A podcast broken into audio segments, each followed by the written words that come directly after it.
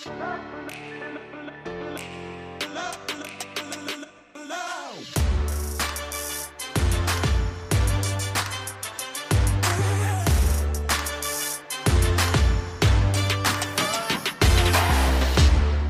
willkommen zum Podcast Arbeitsphilosophen, die Zukunft der Arbeit. Herzlich willkommen zur heutigen Ausgabe mit Carlos Frischmuth. Er ist Manager beim internationalen Personaldienstleister und Vermittler Hayes.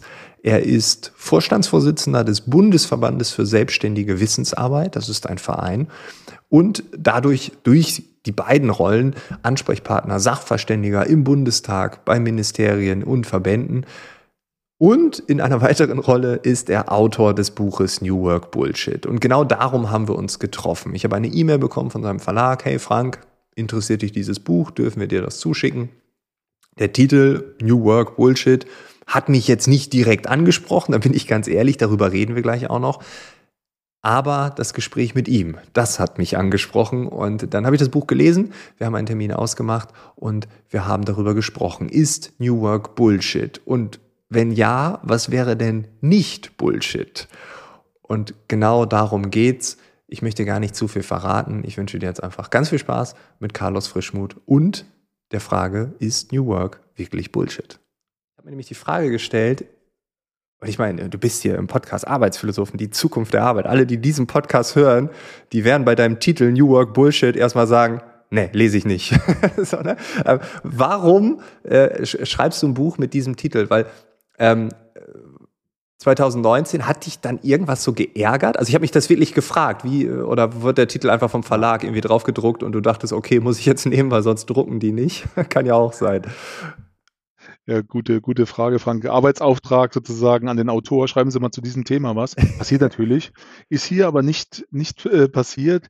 Und es ist auch keine Frustrationsentladung äh, in okay. Text, sondern ähm, ich beschäftige mich ja jetzt mittlerweile schon, schon 23 Jahre mit dem Arbeitsmarkt, quasi als Praktiker gezwungenermaßen, auch als, als äh, gezwungenermaßen, äh, als, als, als Praktiker, weil ich in Unternehmen arbeite und mich mit Arbeit tagtäglich beschäftige, nämlich in der Personaldienstleistung, Personalberatung und selbst als, als Manager.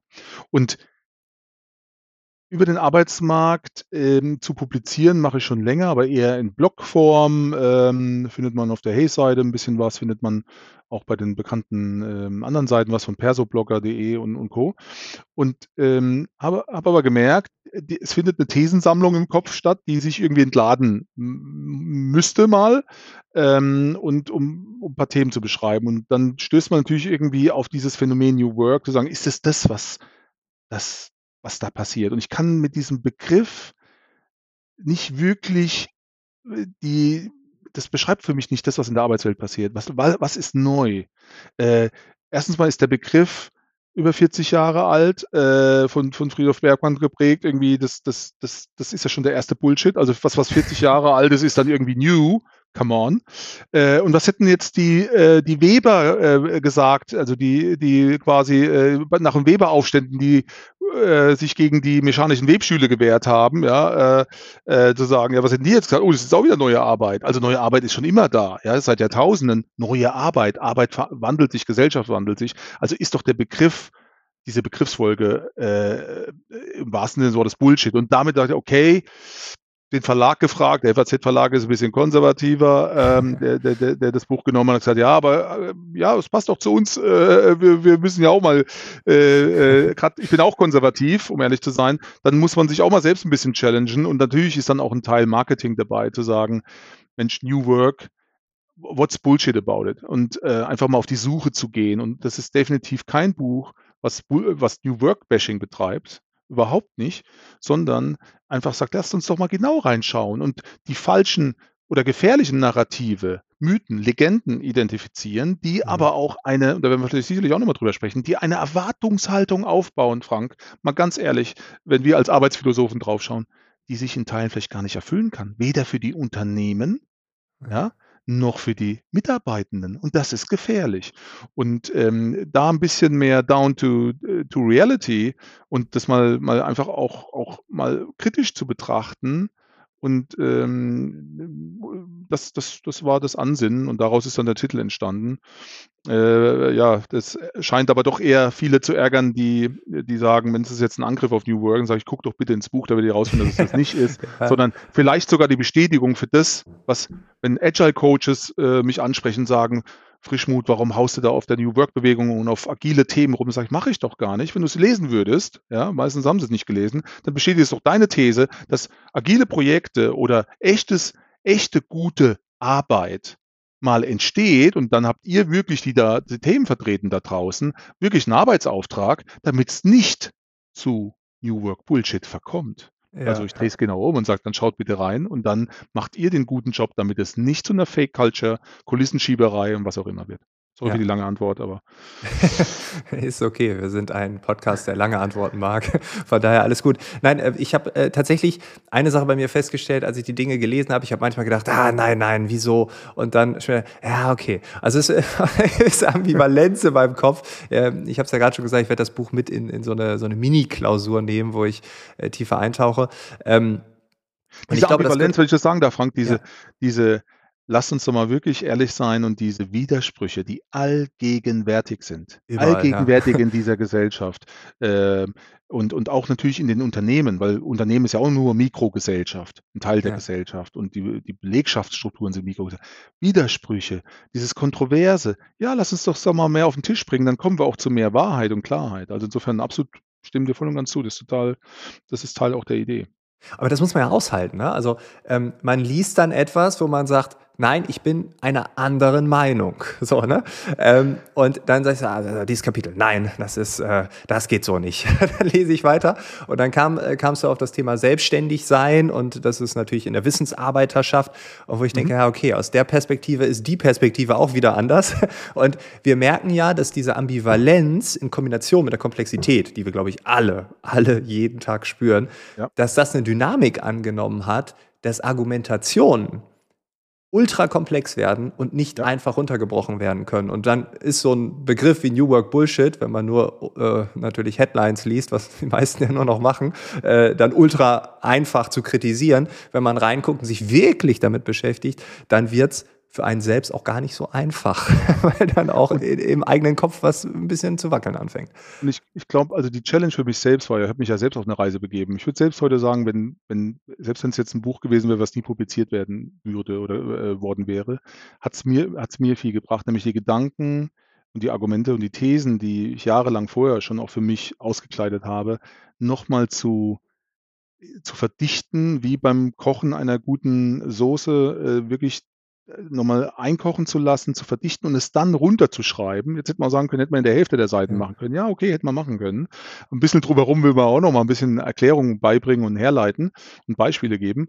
Aber dann noch zu sagen, da ist der Gedanke mal geäußert. Und an dem kann man doch mal miteinander diskutieren. Da können andere sagen, hey, das ist, das ist wiederum Bullshit, was, was er da hingeschrieben hat. Lass uns mal drüber diskutieren. Aber diese komplexe Welt und auch diese sich immer schneller drehende Welt, Digitalisierung, äh, Hochvernetzung, globale Strukturen, Strukturen, mit vielen Konflikten auf dem Planeten, Wirtschaftskomplexität, äh, die unglaublich ist, in der, äh, was da passiert. Lieferketten haben wir jetzt ja so ein bisschen als Auswirkung in der Pandemie-Folge. Und dann zu sagen, hey, was sind da Linien erkennbar und die wir auch, wo wir für uns eine Guidance finden, eine, eine, eine Richtlinie finden in der Arbeitswelt. Und ich glaube, da hilft dann, insofern ist es arbeitsphilosophisch auch gedacht, weil Philosophie hilft an der Stelle und auch Thesen, die daraus kommen, auch einfach die Welt zu ordnen für uns. Also das ist auch der Gedanke, deswegen freue ich mich total bei dir zu sein, weil äh, Philosophie ist immer, hilft, die Welt zu ordnen. Und das Buch ist, wenn du so willst, am Ende ein arbeitsphilosophisches Buch. Ja, ja, äh, würde ich In der Gegenwartsbetrachtung so natürlich, ja. bei der relativ kritischen an manchen Stellen zugegeben. Würde ich auch so unterschreiben. Ich starte viele Vorträge mit dem Zitat von Casey Neistat, einem YouTuber, you, know, you don't have to listen to anyone because in this new world no one knows anything. Und ähm, das beschreibt es eigentlich so gut. Ne? Wir können, äh, egal wer was sagt, ähm, aber wir können zuhören und wir können es, äh, die anderen Meinungen ertragen. Ne? Äh, also These, Antithese, Synthese. Ne? Also wir basteln uns unsere Welt immer wieder neu. Und ähm, Ertragen fällt uns ja schwer, Frank. Ne? Also ja, aber das, ich glaube, das ist, ist das eine, ist eine Kompetenz, die man äh, vielleicht ab und an mal äh, trainieren darf. Und ich finde das so schön, dass es ähm, ja einfach mal, also ich hätte dein Buch, glaube ich, nicht gelesen, wenn du nicht hier in den Podcast gekommen wärst. Dann hätte ich, glaube ich, gedacht, so, ja, es liegt hier und so, aber ach nee, das ist gegen meine Meinung. Und dann habe ich gedacht, ah, ich muss es lesen und ich will es auch lesen. Und dann, ja, wir haben einen Termin. Jetzt muss ich es ja wirklich lesen. Und dann habe ich es gelesen und gedacht, oh, das ist, also es tut gut. Ne? Also einfach dieses, dieses, ja, immer wieder rausgehen aus dem eigenen Korsett. Und wie gesagt, das fand ich wertvoll. Ähm, ich habe ein, eine Sache, die ähm, mich natürlich, weil du Arbeitsmarktexperte bist, äh, massiv interessiert. Ähm, du sprichst nicht nur von Mythen, da würde ich jetzt gar nicht so viel drauf ja. eingehen wollen, äh, sondern du hast auch diese Perspektive eingenommen, was passiert da eigentlich in unserer Gesellschaft? Und wenn wir über New Work reden und wir reden über Selbstständige oder ich äh, habe meine Thesen als freiberuflicher Dude, der irgendwie Vorträge hält, das ist was anderes, als wenn jemand einen klassischen so Job in einer sehr hierarchisch geprägten Organisation ausübt. Ähm, du sprichst an einer Stelle von einem Arbeitsmarkt-Tornado. Ähm, mhm den haben auch, glaube ich, ganz viele schon gesehen. Das merkt man auch jetzt wieder. Ne? Also äh, die Fachkräfte werden überall gesucht. Ähm, ist das erst der Anfang? Ja, es ist erst der Anfang und es, ähm, wenn man so will, jetzt haben wir die Tage gerade äh, hier äh, Mitte Februar relativ, äh, 2022 relativ viel Wind, viel Sturm draußen. Es ist, passt. Ähm, äh, es passt gerade. Ähm, aber äh, meistens sagt man ja, ein Sturm zieht auf. Ja, und äh, so beginnt auch das Kapitel in, in diesem Teil 2, ähm, wo es um, um Arbeitsmarkteffekte geht oder der Versuch eines holistischen Arbeitsmarktbildes, äh, auch mit Wirtschaftsfaktoren. Und ähm, der beste Begriff, der mir seit, der, den ich seit Jahren verwende, auch in meinen eigenen Vorträgen und Gesprächen, ist, ist Arbeitsmarkttornado, weil im Tornado ist eine Rotationsbewegung. Und diese Rotationsbewegung ist das, was das Gefährliche ist an dieser Sturmformation oder an diesem Wetterphänomen, weil es Kraft hat, eine unglaubliche Kraft erzeugt. Ähm, Winde und Stürme gibt es jetzt quasi über den Arbeitsmarkt schon immer wieder. Äh, ähm, mal Rezessionen, die sich auf Arbeitsmärkte auswirken, was auch immer. Aber diese Rotationsbewegung setzt jetzt ein aufgrund von demografischen Effekten. Wir sind eine schrumpfende Gesellschaft. Und faszinierend ist, wenn wir jetzt vor die Pandemie schauen, ins Jahr 2019, haben wir den stärksten aller Arbeitsmärkte gehabt, den dieses Land äh, in der Nachkriegsgeschichte, aber auch historisch ähm, jemals gehabt hat mit über 55, 45 Millionen Erwerbs Tätigen. Ähm, äh, Erwerbsfähige sind mehr, aber Erwerbstätige, die wirklich in Arbeit waren, da sind aber alle drin, Selbstständige, auch Minijobber, was auch immer. Ne? Mhm. Ne? Und es ist die, der Prognose nach, mit der schrumpfenden Gesellschaft werden wir unter 38 Millionen fallen. Vielleicht sind es 36 Millionen in den nächsten bis ins Jahr 2030. Vielleicht sind es trotzdem 40, aber dann sind es 5 Millionen weniger. Vielleicht sind es auch nur 4 Millionen weniger. Also die fehlen einer, einer, einer Arbeitswelt, die sich auch nochmal wandelt. Viele von uns in Deutschland wissen gar nicht, dass wir gar nicht mehr eine Industriearbeitergesellschaft sind. Wir sind den reinen Kennzahlen nach eine Dienstleistungsgesellschaft. Ja? Über 75 Prozent aller Beschäftigten arbeiten in Dienstleistungen in Deutschland. Natürlich gibt es neue Dienstleistungen. Über 75 Prozent. Und wow. ich glaube, der, der BIP liegt in einer ähnlichen Größe. Also es ist nicht nur ein Personenfaktor, wo sich es ausmessen lässt, okay, sondern ja. auch im, im BIP. Und äh, deswegen ist es nicht mehr, sind wir nicht mehr Industriegesellschaft per se. Ja, neue Industriefelder wie Consulting äh, und, und ähnliches sind natürlich auch entstanden in den letzten 20, 30 Jahre. Aber es ist schon mal eine Message. Wir sind also eine andere Gesellschaftsform, die auch andere andere äh, Wertschöpfungsketten hat, um es mal so zu sagen. Und gleichzeitig sind wir schrumpfend und ständig entstehen neue Jobs. Ja, ich meine, den, den äh, weiß nicht, ob die Zuhörer den Begriff kennen, du wirst ihn vielleicht kennen, aber so ein Scrum Master, ja, in agilen Projekten, den gab es ja vor 15 Jahren nicht, ja, ähm, oder Agile Coaches und ähnliches. Neue Rollen ähm, kommen, alte Rollen gehen, also nochmal zusätzlich der Skill Shift. Und gleichzeitig kommen wir jetzt in der Zeit, das, was in den USA passiert, was dort jetzt äh, schon während der Pandemie als the Big Resignation, da ist sicher eine gesellschaftliche Ermüdung drin und, und äh, zu einem was sie nennen den Big Quit. LinkedIn nennt es übrigens The Big Reshuffle, also eine Umschichtung des Arbeitsmarktes. Noch nie so viele Leute wie jetzt in den letzten zwei, drei Jahren haben in den USA gekündigt, ihren Job verlassen und einen neuen Job eingetreten. Die Leute, die aber einen Job verlassen, auch wenn es jetzt Mac-Jobs sind, äh, viele von denen waren oder auch in Deutschland auch übrigens viele Pfleger rausgegangen sind, bleibt eine Stelle frei. Hm. Die wird aber weiter benötigt. Die muss ein anderer besetzen. Eventuell kommt er aus dem woanders her oder aus dem Ausland, ein Einwanderer oder wer auch immer übernimmt den Job, äh, weil es den ja vielleicht im nationalen Arbeitsmarkt nicht mehr gibt. Die andere Stelle wird besetzt und da, wo derjenige wieder rausgeht, wird wieder eine Stelle frei. Das erzeugt eine Rotationsbewegung. Und da das praktisch jetzt schneller geht in den letzten Jahren, und der demografische Wandel, Wandel das nochmal bevor, das ist sozusagen die Rotationsbewegung, demografischer Wandel. Äh, Babyboomer gehen raus, über 6 Millionen, 7, 8 Millionen vielleicht sogar rechnerisch.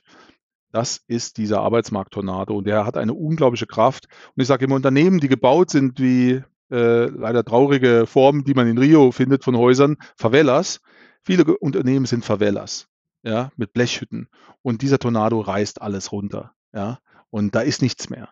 Äh, da stehen vielleicht noch mal, äh, steht vielleicht nochmal eine gemauerte Wand und diese Rotation reißt Unternehmen regelrecht weg, die ihre Personalstruktur nicht im Griff haben. Und deswegen ist wichtig, über Arbeit zu sprechen, neue ja. Arbeit, whatever, äh, über gute Arbeit zu sprechen, die gute Führung und ähnliche Themen, auf die wir hoffentlich noch zu sprechen kommen, weil das dann am Ende eine stabile Organisation macht, Organisationen, die Personal brauchen, Menschen brauchen, die werden, die wird dieser Arbeitsmarkt-Tornado regelrecht bedrohen.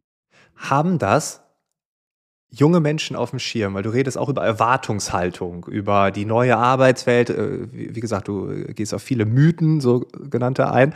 Ähm, wenn ich jetzt jung bin, wir haben auch Professor Bach hier gehabt, der äh, an der Uni lehrt und sagt, ja, die junge Generation, die tickt ganz anders, die haben ganz andere Erwartungen. Sind diese Erwartungen der jungen Leute, die Arbeit vielleicht anders denken, anders angehen, sind das die Erwartungen, die auch in diese neue Welt passen. Also wenn Unternehmen das machen, was die jungen Menschen erwarten, dann kommt der Tornado, aber nicht nur eine Mauer steht, sondern das komplette Gebäude, weil das ist hier keine Favela-Bude, die wir hier haben. Erwartungen äh, sind ein hochkomplexes Thema, denn viele sind sich der Erwartungen gar nicht bewusst. Ähm, und es ist was Unbewusstes, es ist irgendwie was Vorhandenes, wie übrigens Bedürfnisse. Ne? Wenn man so, auch wenn viele sagen, das ist nicht so wissenschaftlich mit Maslow, aber nehmen wir mal diese einfache Klassifikation von Bedürfnissen, äh, von Sicherheitsbedürfnis, aber bis hin zur Erfüllung, wie auch immer, dann sind auch Bedürfnisse nicht immer konstant einem bewusst. Ja, nur man bekommt Durst, wenn man Durst hat. Ja, aber davor denkt man nicht die ganze Zeit über Durst nach. Und bei Erwartungen ist es ähnlich. Also sind da teilweise versteckt äh, teilweise werden sie geweckt durch Aktionen. Also plötzlich sagt man, nein, diese Kommunikation in, in, meinem Unternehmen war schlecht. Ich erwarte eine bessere Kommunikation. War, hat man vorher vielleicht nie so artikuliert. Und äh, natürlich führt eine, äh, haben wir momentan schon eine Art äh, Erwartungsanhebung, allein durch das, was möglich ist. Äh, bei den Gehältern, ich kann, guck irgendwo rein, ähm, wir selbst, auch in meiner Organisation zum Beispiel, äh, wollen wir zu mehr transparenten Gehältern, Gehaltstransparenz. Ähm, also auch bei Stellenanzeigen und ähnlichem. Das heißt, das ist ein Stream, der wird sich weitersetzen. Das heißt, ich sehe also, was für eine gewisse Rolle bezahlt wird. Ja, kann ich auch bei Kudunu reinschauen oder so, bei, bei diesen Unternehmensbewertungsportalen. Also äh, Glassdoor, wie sie alle heißen. Also ich kann relativ viel rausfinden und dann wechseln Leute auch allein wegen Gehalt und da ist ja schon mal eine große Erwartung drauf. Aber auch zu Kommunikation und welche Benefits stehen mir dazu. Und diese, äh, die, die jüngeren Ar äh, Menschen, die in die Arbeit kommen oder da sind, sagen, ja, das, das, da ist ja nicht viel Historie drin von, oh, hatte ich mal meinen Arbeitsplatz verloren oder ging es meinem Unternehmen auch mal schlecht. Äh, selbst in der Pandemie muss man sagen, mit Kurzarbeitergeld und ähnlich haben viele ja gar nicht richtig Krise erlebt. Die Selbstständigen ja, haben Krise ja. erlebt. Ja, die Selbstständigen haben Krise erlebt, die Gastronomen, aber doch viele Angestellte nicht. Und das ist, es gibt ja selbst auch ähm, äh, Soziologen, die sagen, es ist ziemlich gefährlich für eine Gesellschaft, wenn Krise da ist. Das ist die größte Krise Nachkriegsgeschichte, war jetzt, war jetzt diese Pandemie. Ähm, vermeide das, äh, die Gegenwartsform. Also ähm, in der Hoffnung, dass sie wirklich jetzt bald hinter uns sind. Aber das, das, das, sie haben es nicht als Krise erlebt. Und äh, diese Erwartungen entstehen natürlich immer dann, wenn alles gut ist, wenn alles fein ist, wenn es die Optionen gibt. Und die Optionen sind vielfältig. Viele Jobs, gute Jobs, äh, viele Möglichkeiten, viele Benefits. Und diese Erwartung wird weiter steigen. Aber natürlich wird es auch spannend sein, wird die sich erfüllen können für alle. Übrigens auch für die Gegenseite. Also in dem Sinne jetzt mal die Arbeitgeberseite, die sagen, Moment, Moment, Moment, äh, kriege ich jetzt auch Produktivität zurück? Kriege ich äh, kriege ich Identifikation zu meiner Employer-Brand? Kriege ich das alles zurück? Ja, und da ist die Frage, auf beide Seiten die Erwartungen erfüllt bekommen, weil eins, das ist eine universelle Formel, äh, die habe ich auch nicht erfunden, die kommt aus der Psychologie des Menschen. Erwartungen, die nicht erfüllt werden, führen zu Enttäuschungen. Ja. Und das ist total wichtig, dass wir aus Unternehmenssicht, ich spreche jetzt mal aus Unternehmenssicht, als Manager, Führungskräfte, das interessiert sich ja sehr stark auch an Personaler, also mein Buch, das kennen und behandeln können. Das ist ein hochkomplexes, schwieriges Thema. Erwartungen zu kennen, zu verstehen, um sie auch zu managen können, zu können, weil wer Erwartungen kennt, kann sie auch managen und kann damit auch Enttäuschungen managen. Das ist für mich ein ganz wichtiger Extrakt auch aus den Analysen und den Beobachtungen zu diesen Themen. Okay, jetzt nehmen wir mal einfach die Themen Geld und Dienstwagen und so äh, mhm. weg. Worauf kommt es denn wirklich an? Also in deinem Buch hast du drei ja, Pfeiler eingerammt, so nenne ich es jetzt einfach mal, Führung, Kommunikation, Kultur. Wenn wir da jeweils ein bisschen tiefer eintauchen, entweder jeweils oder wir nehmen es als großes Ganzes, ähm, dann komme ich ja mit so plakativen Aussagen wie, ja gut, die Leute wollen freitags frei haben, dann machen wir halt eine Vier-Tage-Woche. Äh, das ist zu einfach, oder? Ja, jetzt, ähm, jetzt muss man genau diese dualistische Sicht, die, die ja manchmal so, wo wir hin und her springen zwischen, äh, das, das passiert ständig übrigens auch in, in, äh, in, in, in, im Austausch zum Arbeitsmarkt. In, aus welcher Perspektive spreche ich jetzt gerade? Aus Unternehmenssicht oder aus mhm. Kandidatensicht oder also das ist jetzt so ein bisschen die, die Personalberatersprache aus Mitarbeitenden-Sicht, aus Beschäftigten-Sicht. Äh, natürlich aus Beschäftigten-Sicht sage äh, sag ich jetzt, will jemand äh, gutes Gehalt haben. Ich sage auch, ist auch eine These im Buch zu sagen, hört rum hier an, hört auf, auf, auf irgendwelchen ähm, irgendwelche Kulissenschieberei zu, zu machen und irgendwie äh, eine Pseudo-New Work Story zu erzählen, wenn er nicht mal gute Gehälter bezahlt oder angemessene ja. Gehälter bezahlt im Marktvergleich. Also äh, damit erstmal äh, äh und, und irgendwie den Leuten, äh, äh, was ich, die Mindesturlaubstage zu geben und dann aber irgendwie dazu predigen, wir sind modernes Unternehmen.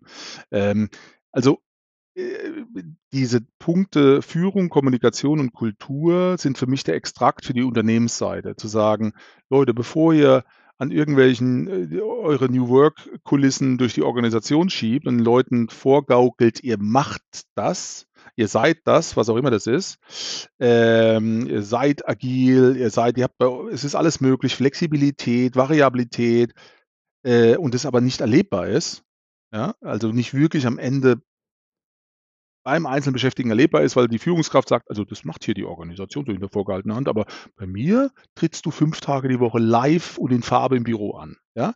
Und den anderen Quatsch, der da erzählt wird von HR, den kannst du dir in die Haare schmieren. So, und das passiert ja in vielen Organisationen dennoch, selbst in kleinen, Mittelständern oder großen Organisationen.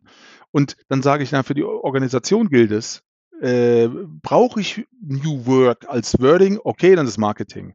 Aber wenn ich an Führung arbeite und Führung, jetzt will ich den Zusammenhang herstellen, Frank, Führung gestaltet äh, äh Kultur und gestaltet die Unternehmenskultur. Und die ist absolut essentiell. Das ist das Kernstück. Und die kann sich auch wandeln, die muss sich auch wandeln.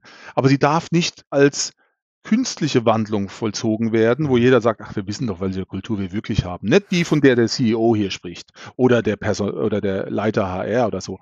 Äh, also, dass es sogar eine Art Mehrfachkulturbeschreibung geben kann. Es kann Subkulturen geben, ja, aber die Unternehmenskultur ist irgendwie, sollte erkennbar sein und ein Zielbild haben. Und Führung gestaltet es, also Management gestaltet es.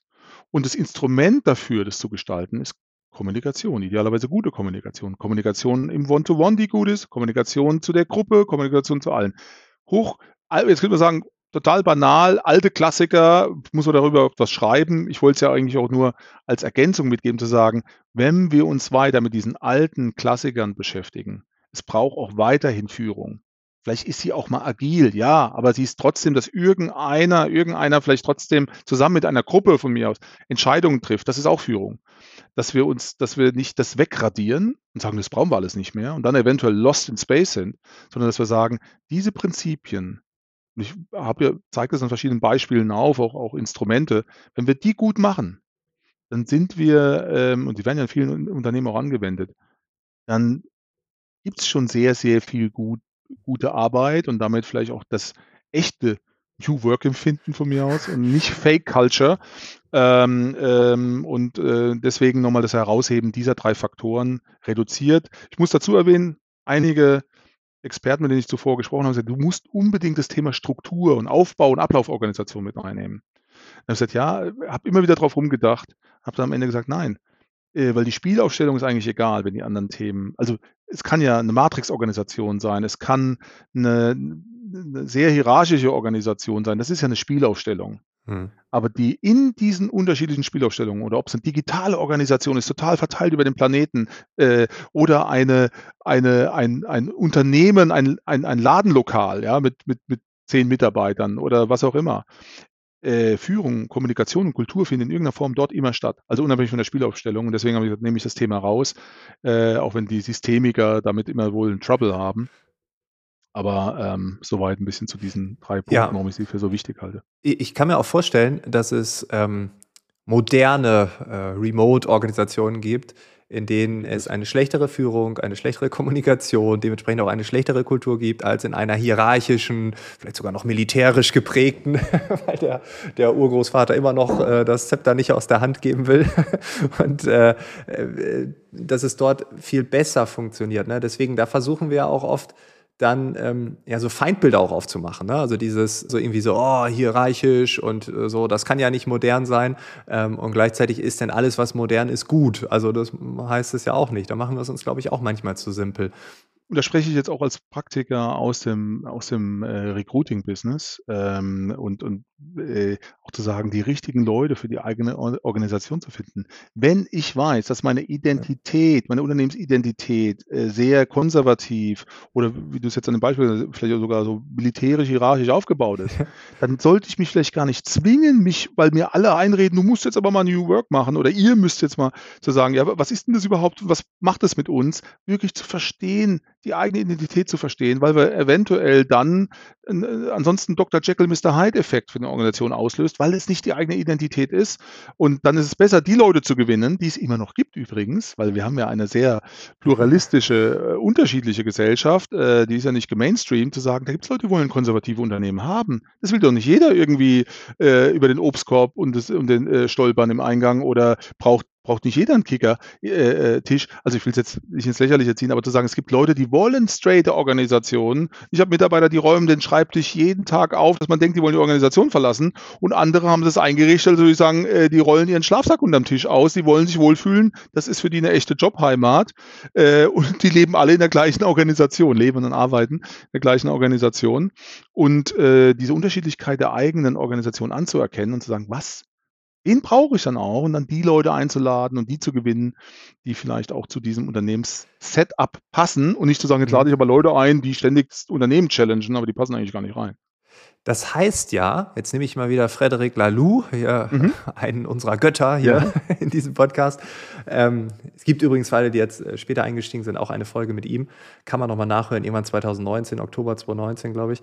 Ähm, und er hat in seinem Buch von dieser Ganzheit erzählt. Also äh, in dieser Ganzheit, ja, das ist die Frage, ob das in konservativen Unternehmen geht, aber sich bewusst sein, wer man ist, das gehört ja auch zu der Ganzheit dazu. Ne? Also ich, äh, ich kann mich ja nicht öffnen, wenn ich gar nicht weiß, wer ich bin. Ne? Also ich glaube, das ist die erste Stufe. Ähm, das heißt, das kann ja auch in diesen ganz konservativen Unternehmen ganz einfach umgesetzt werden. Also wir Absolut, kommen zum Kern, wer wir sind, aber das zu machen, ist ja schon nicht ohne. Das ist schon also, ein ganz zentraler Prozess, Kultur, ja. die eigene Kulturidentität zu verstehen. Und dieser Begriff von Ganzheit gefällt mir von Frederik auch sehr gut, weil es im Grunde das Individuum auf der Suche nach Ganzheit ist oder eigentlich die, äh, das, das sozusagen als Prinzip verfolgen kann und die Organisation genauso. Aber sie beginnt immer erst mit dem Verstehen des eigenen Seins, wenn wir jetzt so philosophisch sprechen. Und äh, das ist schon eine Reise vielleicht für eine Organisation zu sagen, wer, wer sind wir eigentlich überhaupt? Und äh, im Sinne von ähm, Richard David Brecht, wer sind wir überhaupt? Und wenn ja, wie viele? Ja, aber wirklich jetzt im Identitätsbegriff. ja. Das finde ich sehr, sehr spannend. Und das ist eine sehr, sehr gute Guideline auch. Und äh, auch, auch ein bisschen eine praktische Umsetzung zu sagen, wer sind wir? Lass uns erstmal beschreiben, wer wir sind. Und jetzt lass uns fragen, das ist ein strategischer Prozess, aber ein strategischer Kulturprägungsprozess, wer wir sein wollen und vielleicht jetzt auch müssen, wenn wir zukünftig unsere Kunden weiterhin bedienen wollen. Wir sind ja nicht jetzt per se nur da, um da zu sein, äh, auch wenn es manche Organisationen anscheinend so anmuten. Also, aber ich bin da, wir sind da, um Kunden zu bedienen und, und äh, äh Wertschöpfung zu erbringen. Wer müssen wir denn eigentlich sein, auch in der kulturellen Ausprägungsform? Kulturzielbild, Strategiezielbild, Wertschöpfungszielbild um, um, um, um wirksam zu sein. Und dann kann es sein, dass man dann einen Wandel betreiben muss. Aber das ist ein ganz bewusster zu einer neuen Ganzheit, ja, in dieser äh, Lalu-Begrifflichkeit, ja. Sehr gut. Sehr, ja. sehr guter Aspekt. Okay, wenn ich jetzt, ähm, du hast eine Momentaufnahme gemacht, aber du schaust ja auch in die Zukunft. Wenn wir jetzt einfach mal, du hast eben den Begriff 2030 schon mal genannt, ist ja schon fast ein Begriff, ne? So wie so ein neues Jahrzehnt und dann, also alle, alle Studien schielen da drauf, wie wird, wenn wir die, die bösen 20er dann verlassen haben, die mit der Pandemie gestartet sind. Ähm, wenn wir so zehn Jahre in die Zukunft gucken, ähm, glaubst du A, dass es den Begriff New Work noch gibt und B, Zukunft der Arbeit Wie sieht das dann aus? Gibt's so so was wie 'ne Vision, die du hast oder du sagst: „Oh, das wäre doch schön, aber ist schon so 'n bisschen utopisch“, oder hast du vielleicht sogar 'ne Dystopie hier, äh, als Ass Hm. im Ärmel? Nei nein, ganz bewusst nicht, weil, ähm, ja, das ist das ist ho das ist natürlich 'n hochkomplexer Teil, weil wir ja alle keine Glaskugel haben und du ja schon eben auch den äh, diesen bekannten YouTuber zitiert hast. Ich sage auch, äh, keiner von uns keiner von uns auf diesem Planeten war jemals an dem Punkt de dieser Entwicklung dieser Menschheit und, äh, wie sich dieser Planet, ähm, diese Gemeinschaft entwickelt hat.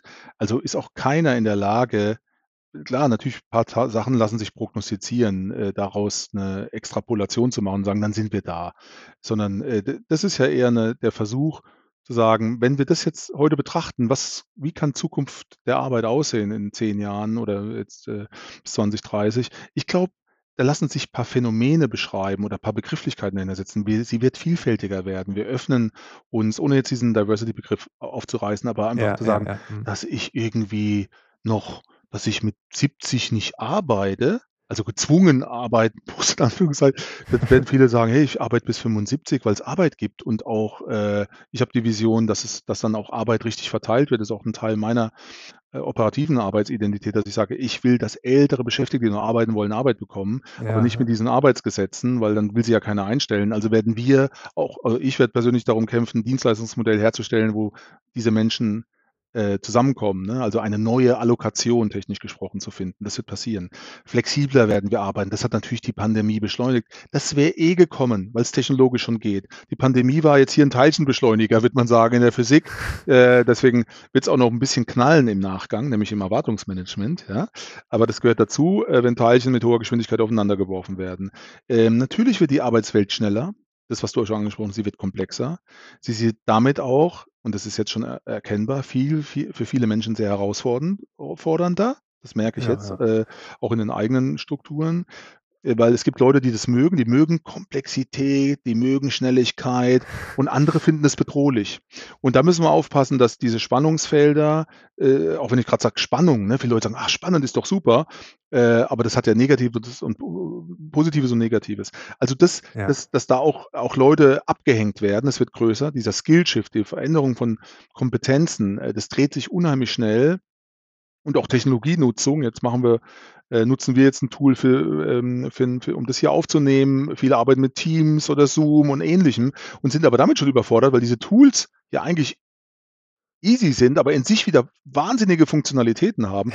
Also, Ja, diese und man hat 20 Stück. Überforderungsthematik genau, diese Überforderungsthematik ist ganz, ganz groß, aber ich glaube, dass es 'n viele, viele spannende Chancen für Arbeit ist. Wir kommen wir kommen im Grunde wahrscheinlich wirklich in die Emanzipation von von Arbeit für viele, viele Menschen, ohne dabei da müssen wir aufpassen, dass wir nicht die Wissensarbeiter-Cloud, ja, sage ich immer so, die die da in ihrer eigenen Blase unterwegs sind, nicht abtrennen, sondern es gibt viele Leute, die sind auf auf Shopfloor-Ebene, die sind Busfahrer, die sind irgendwo auch physisch der Physiotherapeut, so wo ich sage, dass wir da nicht 'ne 'ne Wissensarbeiter äh, Remote Work, ähm, Wolke bilden und darüber diskutieren und da 'ne arbeitsphilosophische, ausgegrenzte Gruppe haben, sondern dass wir die ganzheitlich die Arbeitsmärkte zusammen denken, weil da wird Arbeit sehr, sehr sehr, sehr unterschiedlich sich noch weiterentwickeln. Äh, und und das ist das sind jetzt mal so Begriffe dafür. Äh, das ist natürlich 'n da könnten wir wahrscheinlich 'n eigenen Postka Podcast dazu machen. Aber ich glaube, dass dass es ich habe 'ne sehr positive Assoziation zur Zukunft der Arbeit und ganz bewusst nicht wegen dem diesem New Work Bullshit-Thema, sondern ich sage, das ist eigentlich äh, ähm, Arbeit hat sich schon immer weiterentwickelt. Das ist die Message. Deswegen ist New Work Äh, genau, per se immer Bullshit, weil Arbeit war immer neu, seit Jahrtausenden und, ähm, das das ist eine fortwährende Reise und sie ist immer besser geworden, für viele Menschen immer besser geworden, fairer geworden und es gab noch nie auf diesem Planeten so viele Menschen, die zu diesem Zeitpunkt gearbeitet haben.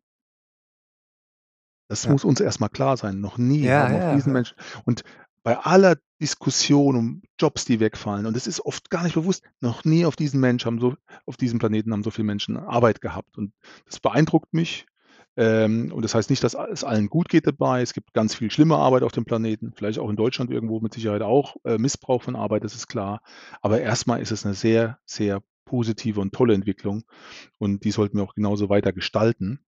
Ähm, und, äh, ich glaube, da sind wir auch in Deutschland auf 'nem sehr, sehr guten Weg. Und ich glaube, Sascha Lobo hat es gesagt, ihm äh, wird Angst und Bange, wenn Deutschland mehr als sechs oder sieben Millionen Arbeitslose hat.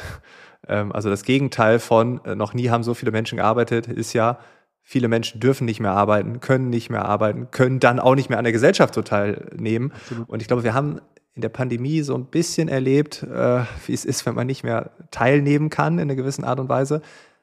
Aber wir waren alle betroffen, auf eine gewisse Art und Weise. Aber wenn man Menschen hat, die nicht mehr arbeiten können, weil Arbeit wegfällt, das ist das wirklich Gefährliche. Und ähm, das hat Auswirkungen auf unsere Gesellschaft. Ne? Darum das nochmal ganz fett unterstrichen. Äh, zum Abschluss, ähm, wir ja. Eine Sache ist mir im Buch aufgefallen, du hast so Zitate benutzt, um so bestimmte ähm, Marker zu setzen, um etwas einzuleiten. Ja. Ähm, sehr, sehr viele, auch eine große Vielfalt. Gibt es ein Zitat, was so bei dir die größte Resonanz ausgelöst hat? Weil ich meine, äh, da waren so ein paar Klassiker dabei, die man kennt, da waren ein paar dabei, wo man sagt, ah, okay, äh, interessant. Ähm, manche haben sich vielleicht gar nicht verstärkt, sondern waren vielleicht so ein bisschen gegensätzlich. Also ich habe mhm. hab die Zitate nochmal durchgeblättert im Nachgang und habe ich gesagt, was ist wohl sein Lieblingszitat? Ich würde nicht eins nehmen, ich würde gerne, wenn du mich so fragst, gern zwei nehmen. Und zwar das eine sehr basisphilosophisch zu dem, was wir eben gerade gesagt haben und warum vielleicht es erlaubt sein darf, zu einer reinen Begrifflichkeit für New Work. Es ist ja eine Begriffserfindung oder aus diesen New Work-Zentren von, von Friedhof Bergmann, äh, den, den ich sehr schätze und äh, der ja auch Viele denken immer, das ist irgendwie, war das, war das jetzt ein Volkswirt oder äh, weil er da irgendwie für die Detroiter Autoindustrie gearbeitet hat und äh, damit begonnen hat. Das war ein Philosoph, ne? Und, ja. und äh, der hat diese New Work-Zentren gegründet vor 40 Jahren. Und aber was ist da wirklich neu? Ähm, und da, da äh, überhaupt neu, ja.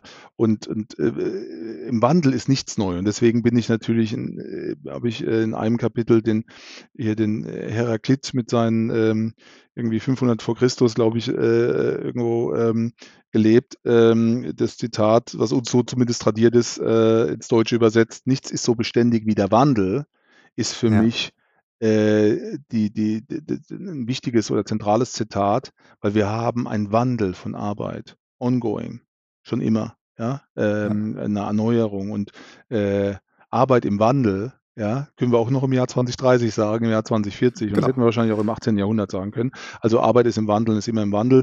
Aber wenn ich jetzt so, weil ich ja sehr oft auch der Unternehmensperspektive schaue und, äh, und, und äh, wie diese Begriffe Führung, Kultur, Kommunikation nehme und dann sage, was ist eigentlich, wer hat da ein starkes Zitat geprägt? Und ich bin Anhänger von Peter F. Drucker, Österreicher, der aber in den USA auch dann interessanterweise als Professor gearbeitet hat und auch Managementberater, angeblich der, der erste Managementberater so quasi auf dem Planeten irgendwie so.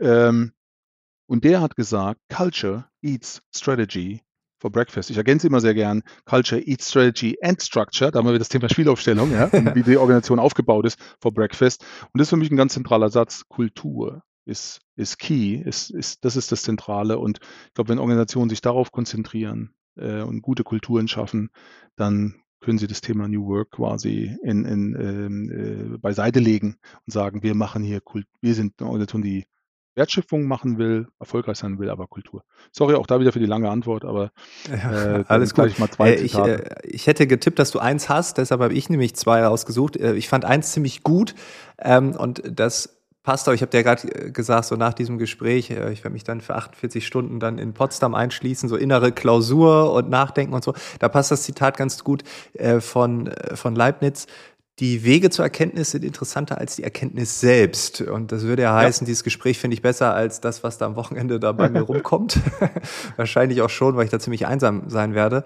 Ähm, aber wirklich getriggert, und da sind wir vielleicht ähnlich wie bei dir, wo du sagst, da sind wir so auf Unternehmenssicht, ne, die Person Frank Eilers als Selbstständiger, ähm, äh, Freiberufler irgendwie, ähm, und gleichzeitig der Startschuss für diesen Podcast, weil ich habe immer gesagt, äh, das ging los, als dann Kumpels von mir Boreout und Burnout hatten und ich habe mich gefragt, wo ist denn die Mitte?